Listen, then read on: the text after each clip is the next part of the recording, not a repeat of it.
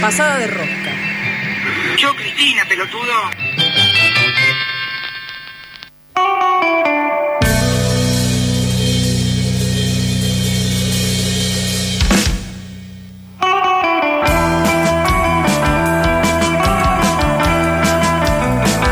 Bueno, acá nos quedamos este, conversando, conversando fuera del aire. este, un poquito, sí, nos quedamos un poquito calientes, podemos decir. Este, con este, con la discusión que estábamos teniendo en relación a Ajá. esto que se llama feminismo TERF. Ah, cierto. Las feministas trans excluyentes radicales o en el orden que usted lo quiera poner, porque como es una sigla en inglés, bueno, no se entiende del todo. Eh, en fin, podemos también incorporar a esta charla, la, la íbamos a llamar eh, en realidad, o sea, la vamos, la estamos llamando. Como a Susana, pero no es Susana. Porque es una referente del fútbol, es una pionera del fútbol. ¿Es la primera de T Argentina o no es la primera de T Argentina? Está en eso, yo creo que está ahí. Sí. Si no es la primera, es la es la- primera le pegan Es la primera en recibirse, ¿no? Claro. Y es de las Yo primeras dos. lesbianas que se hicieron visibles en los medios. Aparecían en la- las películas, los cual. en, la- documentales. en las primeras marchas del orgullo, Y ¿no? sí, sí, además fue presidenta de la CHA, fue la primera lesbiana presidenta de una organización. De la comunidad homosexual Epa. Argentina. A ver, quién reponiendo. sabe de quién estamos Yo hablando. quiero decir que cuando yo la veía, cuando éramos jóvenes las dos, porque creo que tenemos la misma edad, pero yo la veía y un poco me movía las partes íntimas. Esto- Bueno, presentala porque la gente se va a morir. Estamos hablando de Mónica Santino. ¿Cómo estás, Mónica? Bienvenida, pasamos todos. ¿Cómo ¿Qué tal? ¿Qué tal? Buenas noches. Bueno, gracias por Ahí te a, a charlar. ¿Me escuchan bien ahí? Sí, ahí, sí. ahí te escuchamos bien. Un poco se, se entrecortaba un poquito, pero este, esperemos que la comunicación fluya. Eh, Esperemos que sí. Ahí está, ahí te escuchamos mucho mejor. ¿Cómo estás? Eh, ¿Palpitando ya el, el mundial? Sí, sí. Y no sé si es porque porque estoy más grande o por todas las cosas que, que pasaron no sé, en el último tiempo.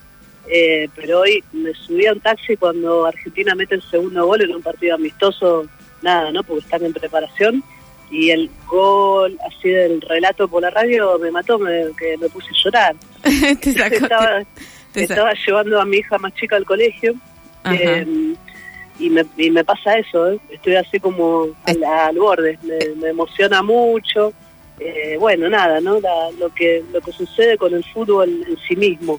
No estoy hablando de, de todo el contexto del alrededor, de, de un mundial este organizado de una manera horrible y, y de todo lo que ya sabemos, ¿no? Hablo, del hecho de, de la pelota y, y lo que representa. Y Juega- pasa eso. Sí. Pues eso a- a- entiendo que, repre- que representa esa esa cuando la pelota está en la cancha hay algo eh, una serie de emociones que se mueven pero también durante todo bueno los mundiales y ahora con esta selección que parece que promete traernos alguna alegría no que ya bueno ganó la Copa América que tanto que tan esquiva se hacía no Eh, pero hay como una manipulación particular de las emociones, ¿no? En, en, en general. Hay nos, de pronto nos encontramos llorando con una publicidad de Quilmes, por ejemplo, ¿no? Completamente, sí, me pasa eso, que aparte no, es una cerveza que no tomo, voy a decir, porque me hace mal. Me alegro. no, no- no es de, no es de las que me gusta. eh, y, y sí, pasa eso, pasa eso y eso se mercantiliza. Totalmente. Pero, digamos, la, emoción, lo que produce el fútbol, eh, el hecho del fútbol en sí, lo que nos pasa a muchas de nosotras cuando jugamos, a muchas de nosotros cuando jugamos, eh, es inmenso, ¿no? Por ahí un, un sociólogo habló de una, una poderosa muestra solidaria al aire libre cuando quiso definir al fútbol. Y el fútbol es eso, ¿no? Y también explica nuestros barrios, nuestra historia, explica nuestras familias. Eh, y después, claro, bueno, vivimos en este sistema que vivimos y si eso se puede vender, eh, bienvenido, ¿no? Se, ven- se vende absolutamente todo. Sí, y en Ahora, sí, no, en- no, no hay que, no hay que confundirse, ¿no? Digo, con una, una, una cuestión con otra, ¿no? Total, y ahí en contraposición a eso, eh, también te pregunto, por ejemplo, ¿qué vas a hacer vos el día que juega la selección, que es el martes? Como cómo pensás eh, eso, ¿no? La, la forma de vivir el mundial, tal vez por fuera de, de toda esta cuestión más mercantilista.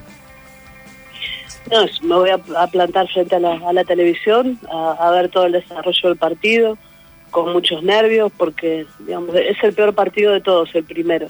¿Por qué? ¿Con quién Em, jugamos? Perdón, mi Eh, ignorancia. no, no, no por, no por la, no, no por la dimensión de- del rival, aunque cualquier, cualquier rival puede Ahí. llegar a ser difícil, sino por los nervios, ¿no? Lo, lo que representa para Claro. muchos integrantes de este plantel es el primer mundial. Entonces toda la ansiedad que vas generando se genera, ¿no? En el último tramo, en los medios de comunicación, en estar ahí, eh, en lo que implica jugar en una selección como Argentina.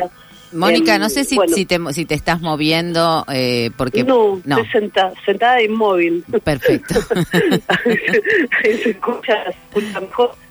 Sí, sí, Eh, no sé. Decía, bueno, eh, eso, que, que lo que querés es un partido contra la ciudad.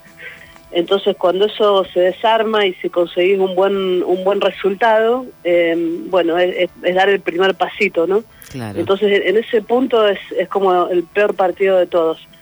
Eh, después todo es difícil, ¿no? Digamos, estar hiper preparado en un, en un, no sé, en una en un mundial que a- a- en la previa puede ser favorito, eh, en, un, en un grupo que viene re bien, eh, que hace como 36 partidos que no pierde, ahora eh, entras, se lesiona uno, pega una pelota en el palo, eh, bueno, la vida Sí, misma, ¿no? Una el lesión, es ¿no? una patada a las canillas y, te- y puede cambiar Sí. toda la historia. y todo lo que programaste o ideaste no sale y bueno no entonces eh, digo también hay hay montones de otras cosas que tienen que pasar para que para que te vaya bien no y, y es parte de la vida eso así es el fútbol Eh, hola, Mónica. Eh, vos recién hablabas de la palabra de justamente grupo y cómo funciona el grupo. Una de las de las emociones que tiene el fútbol es que es un deporte grupal. También es una forma de crear eh, dentro de la cancha una idea de comunidad, de grupo que funciona, ¿no? Y vos, eh, de alguna manera, usaste el, fútbol o trabajás con el fútbol creando también grupos y comunidades y contra equipos y otra forma de ver el fútbol. Eh, ahora, eh, eh, ¿qué, ¿qué estás haciendo con...? Eh, con todo eso Sí, eh, bueno nosotras seguimos trabajando en la Villa 31 cumplimos hace unos días apenas 15 años en, Ah, en el feliz barrio. cumpleaños. Eh, sí, el cumple de 15. Pero no, no, no, fu- no fuimos con vestidos. Este. Bueno, eh, alguien, lo, alguien lo pensó, eh, capaz hubiera estado bueno. Eh. Hubiera, hubiera sido una buena. ¿Ir con Eh, no. vestidos de 15? Se te enriedan, Sí. se te enriedan en, en la pelota. No, capaz otro tipo de vestido. Hay cortos ahora. ah, Claro, habría que, que haberlo pensado. Em, pero para nosotras el fútbol sigue siendo muy importante en esa construcción de grupalidad, como, como vos decías, porque es una muy buena forma de darte cuenta que, que no se puede solo ni sola nada. Parece una frase hecha, ¿no? Después de los tiempos de pandemia y de tantas veces que se repitió y se dijo pero realmente que en la cancha eh, vos te das cuenta que por más talentosa que seas, nunca podés avanzar ni caminar en soledad. Digamos, necesitas que alguien te pase la pelota, que alguien la recupere, que alguien corra, mientras vos necesitas tomar aire. Entonces es un juego de individualidades donde vos tenés que ser vos, pero sos vos en muchas. Y para, eh, para nosotras esa fue una enseñanza de, de mucho poder. Y después porque creemos que en conquista de cancha en un barrio popular, en Claro, estos porque- vínculos, en este lenguaje y todo esto, es una, una maravillosa herramienta de empoderamiento, ¿no? Para Porque- el fútbol es todo eso. Las chicas que juegan al fútbol este, ah, vienen haciendo un camino largo y trabajoso y en ese en ese camino está justamente eso. Bueno, el potrero también lo ocupamos nosotras, ¿no? Completamente, esa fue la, la piedra fundacional de la nuestra ahí en la, en la Villa 31, porque no podíamos usar la cancha al principio, lo hacíamos en cuenta gota, y la cancha de fútbol, el potrero, es el espacio público más importante en el barrio y el que se respeta a rajatabla, ¿no? Nunca se va a construir una, una casa adentro de una cancha, jamás. Y, a- y ese lugar es ocupado únicamente por varones, eh, chiquitos que vuelven del colegio y van a jugar, hasta los más grandes que organizan eh, campeonatos o, o partidos por guita o por un asado o por lo que sea, ¿no? Entonces, entrar a disputar ese terreno público tan tan importante en el barrio, a la vista del barrio, a la luz del día eh, y, y que sea ocupado por pibas, eh, bueno, significó una revolución, ¿no? Por eso lo te- leemos en clave feminista y en clave política, ¿no? Eh, Claro. lo que significa el derecho a jugar en esa en esa instancia. ¿Vos te recordás al costado de la cancha y con ganas de entrar? Sí, sí, me muero de ganas de entrar. Y fui dejando de jugar Ahora te diría que prácticamente no juego lo hago muy poquito. Eh, empecé a entrenar un poco físicamente porque me, me fui al tacho, ¿no? Eh, corporalmente entre entre todo lo que lo que hago y el poco tiempo que queda porque cuando juego vuelvo a sentir eh, una, una felicidad que es, es difícil de, de explicar. Eh, es, es parecido a cuando te subís una bici y te pega el viento en la cara, digamos, y no te frena nada ni nadie, ¿no? bueno, con el fútbol pasa algo por el estilo y la verdad que sí, lo extraño mucho. Eh, estar al costado de la cancha para nosotros también es difícil, porque también es un rol muy cascoteado, ¿no? Claro. Eh, los entrenadores son casi todos varones, la palabra que se respeta es la, la del varón, de ciertas características, y también ese armado de grupalidad nosotras lo, lo confrontamos, ¿no? Creemos que hay otras formas de conducir grupos y, y por ahí va esa perspectiva de género que hablamos tanto, ese feminismo dentro, dentro del fútbol. Mónica, Fanu Santoro te saluda. Quería preguntarte durante ¿cómo todos va? estos 15 años qué, qué avances ves, qué representa el fútbol para las pibas hoy en día que, que se ven cada vez más equipos, ¿no? Y, y que empieza a reconocerse en el, en el fútbol profesional, eh, pero puntualmente, ¿qué, qué ves que, que ha cambiado en el barrio? Y el, el primer grupo de pibas eh, que entrenó con nosotras allá en noviembre de 2007 eh, no venían vestidas de fútbol, venían con jean. eh, las familias no sabían que estaban jugando ahí a la pelota, daba lo mismo, digamos, no tenía absolutamente ningún valor. Hoy estamos alrededor de las 200 eh, entre mujeres, niñas, adolescentes, Wow. diversidades, eh, mujeres de 50 años y niñas de 6. wow. Eh, y las más chiquitas vienen vestidas de fútbol por completo, vienen acompañadas por familias que miran todo el entrenamiento y se sientan en la tribuna a tomar mate o a conversar. Eh, y yo creo que el cambio fundamentalmente está ahí, ¿no? En, lo, en la cuestión social y, y en cómo se visibilizó el ser futbolista. y a tus que no podemos dejar de leerlo de la- sin la mano de los feminismos y del 2015 para acá, ¿no? Este, Del 2015 hasta acá, sí. De la masividad, ¿no? Que, que, que, que se expandió por todos lados. ¿Y a tus hijas lograste transmitirle este amor por el fútbol? No, no, viste eso, eso- es lo que, lo, lo que suele pasar. La que más le gusta a los deportes es Ali, que es la, la que tiene 10 años, pero Ali hace gimnasia deportiva en Huracán. Ah, mira. Y a, y a Sara el, de- el deporte le, no, le- no le interesa ¿Cuántos años en tiene Sara? Sara cumple 15 en febrero ¡Wow! ¿Qué? y, eh, y es, un, es un minón, ya que me sacó media cabeza y es una tipa. Me ¿no? imagino, me y imagino. her- hermosa, bueno, hermosa las dos, ¿no? Hermosa las dos. Pero no, no le interesa competir a Sari, ¿no? Podés tirar una piedra y decir, bueno, a ver quién tira más lejos, no le importa. Eso me Entonces- interesaba preguntarte un poquito. ¿Cómo, cómo, porque digo, muchas de las cosas que, que estás diciendo, la grupalidad, el hecho de conquistar espacios, de eso, de incluso de conquistar las zapatillas necesarias para jugar al fútbol, la ropa. Digo, y pero en el medio está la competencia, ¿no? Que a veces es un poco desgarradora porque hay quien gana y hay quien pierde, ¿no? ¿Cómo, cómo trabajan el tema de competir? Y el competir eh, nos parece importantísimo, digamos, es parte del fútbol, es parte del juego. Em, Bueno, y ¿cómo se llevan compite. con perder, en todo caso? Eh, y perder, eh, perder hay que, hay que aprender a frustrarse. Y hay que entender que, que ganar quizás sea la excepción y que no ganás absolutamente siempre en fútbol. Además, las veces que perdés son mayores a las que ganás. Y me parece que también ahí hay, hay todo, todo un, un aprendizaje que tratamos de aprovecharlo lo máximo posible, como también eh, lo que es más difícil para una entrenadora es quién juega y quién sale, ¿no? Ujú. quién entra a jugar y quién sale y siempre también pensando en que vas a poner lo mejor del equipo para ganar, ¿no? Porque Y a la la vez tenés que hacer jugar a todas también. y a la vez hay que hacer jugar a todas, Por sí, favor, eso también es importantísimo. Eso es importantísimo también. Entonces, no no coincidimos con, eh, digamos, algunos espacios que dicen, bueno, y está bien también, jugamos por jugar, no, no importa. No, sí, a, no- a nosotras nos importa y en el barrio importa, digamos, que quién, quién gana, quién pierde, y lo ponemos en esa función y nos parece que también se recupera algo de agresividad en eso, en, en forma de poner el cuerpo, en forma de pararse en la eso, cancha. de recuperar la es- agresividad. Claro, no, no es este matar a la compañera e ir a fracturarla, no, eso es mala leche, eso es otra cosa. Eh, no es ganar a cualquier precio, pero sí poner todo para hacerlo y ganar en esa agresividad cuando nos enseñaron toda la vida que tenemos que ser pacientes, dulces y amorosas. Hermoso. Entonces no da lo mismo. No, es, no da lo es mismo. una forma de autodefensa también, eso de recuperar Sí. la, la agresividad. Sí. Yo te Ganar quiero... y- Ganar en complicidad y perder en compañerismo. Ahí va.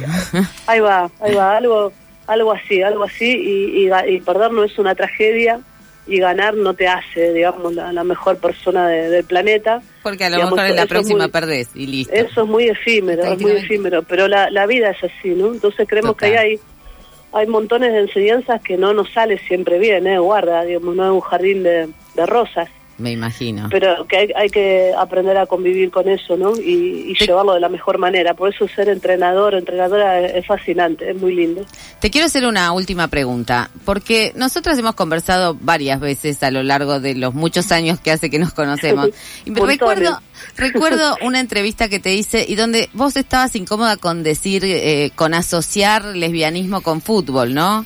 Este, con, con- bueno, si, de- si la entrevista iba por el lado, me, me acuerdo que era una entrevista para el suplemento Soy, que es este, Sí. el suplemento LGBTIQ de, Me de acuerdo, en página- un bar enfrente de donde estaba página 12 antes. Total, ahí en, ¿No? en Constitu, sí, exactamente. Y había esa incomodidad de decir, ¿no? Para como como que eso generaba cierto prejuicio. Digo, se, se transformó eh, la posibilidad de eso, de una convivencia, o sea, podés decir que sos lesbiana y eso no quiere decir que todas las futbolistas son lesbianas. Eh. ¿Cómo, cómo Pero lo ves? ojalá. Ay, si acá hay Eh, lesbianas eh, fanáticas. Muy No, no. bien, pero me parece muy bien, muy bien. Es, es un lindo nombre del club, ¿eh? Lesbiana Fanática. Me encanta. Pensémoslo, Ya hay varios clubes que se llaman así. Queda, queda LF, queda re yankee. Es una ¿no? linda bandera para tener mientras miramos los partidos, lesbianas fanáticas. Lesbiana Fanática. Eh, está un poco mejor que en ese momento. Pero yo me acuerdo de haber ido a esa charla con vos con mucha incomodidad porque me había llamado eh, una jugadora, que no voy a decir el nombre, eh, para recriminarme em, eh, o, o decirme, por favor, no cuentes lo que, lo que yo te acabo de decir, porque no, porque, bueno, hay Ah. ahí una, una forma de hostigamiento que fue ejercida durante muchos años por dirigencias, por cuerpos médicos, eh, en decir, eh, bueno, es esto, ¿no? No se puede decir que un poco es lo que le pasó a los varones también históricamente, ¿no? En el fútbol profesional. Totalmente. Es eh, el castigo, eh, la amenaza de, de dejarte sin jugar eh, o la amenaza de apartarte por completo del plantel. Pero me acuerdo muy bien que lo que lo que te conté en ese momento era un cuerpo médico de selección argentina, que eh, un médico en particular que abría puertas de las habitaciones de Sí. las jugadoras a la noche para saber eh, quién quién era novia de quién, decía el, este señor. Em, algo que es espantoso, ¿no? Eh, que es inadmisible. es Y ahora que tanto, tanto nos este, rasgamos las vestiduras con lo de Qatar, pero la verdad es que eh, no hay un jugador de fútbol en todas las selecciones que van a competir que haya dicho Sí. o que, tu- que tenga la oportunidad de decir, bueno, yo soy homosexual, o sea, ¿no? Defendiendo mi su propio... algo- algunos casos de jugadores alemanes, hay Sí. unos cuantos que ahora van a ir con cinta de capitán con los colores de la bandera de la diversidad en, en protesta por estar en Qatar y en esa, en esa situación. Pero en Hay primera algunos persona... mm, eh, en primera persona, no sé, no sé si alguien lo va a hacer, ¿no? No, Pero no, creo que el fútbol femenino en esa en esa instancia eh, eh, dio un paso adelante. Ujú. Eh, eh, es mucho más auténtico y no tan hipócrita como el de varones. Y hay muchas compañeras que dieron un paso adelante en ese sentido, ¿no? Cuando Maca Sánchez hace la denuncia que deviene, ¿no? En todo la, eh, el profesionalismo de nuestro fútbol, también habla de, de su lesbianismo eh, Yo soy otra que lo he hecho siempre, digamos, y hay, y hay unas cuantas otras compañeras que lo, que lo están haciendo. Ahora, yo siento que subyace eh, por abajo eh, todo esto que, que es cultural, ¿no? Y que duró un montón de tiempo eh, y que sobre todo las personas que toman decisiones con respecto al fútbol siguen pensando lo mismo, ¿no? Y, este, y no lo dicen tanto ahora porque quedaría Claro, incorrecto, porque sí, ¿no? sí, totalmente. Por estos tiempos que corren y por las leyes que tenemos en Argentina y por tanta lucha, ¿no? Pero de- del todo eh, claro no, no termina de No ser. termina de estar. Sí siento que nuestro fútbol es muchísimo más auténtico que el de varones en este punto. Bueno, seguiremos en ese camino, abriendo caminos. Mónica Santino, un placer haber hablado otra vez contigo y me encantaría ver a tus hijas este, en cualquier momento. El mío también está gigante, ¿eh? te digo. Cumple 14 mañana, ya que estamos acá entre Wow. nosotras, ¿no? Nadie nos escucha. Te cuento. Porque los hijos de, las hijas de Mónica y mi hijo han todo de baba acá, se llenó todo de baba. Bueno, Mónica, te despedimos. Le mando saludos a la familia, a, a la nuestra, por supuesto, que cumplió 15 años. Y te vamos a despedir con un tema de Ataque 77. Sola en la cancha. Que como son chabones no entendieron nada y como vos decías, nadie está solo en la cancha, bueno, acá estos pibes escribieron esta canción que solo en la cancha pues son Pero la escuchamos igual. Te mandamos un abrazo. Dedicada a la Raulito, entonces, sola en la Sí, a la- cancha. So- la la primera canción punk sobre las mujeres y el fútbol. Ah, ahí con la Raulito puede ser solo en la cancha.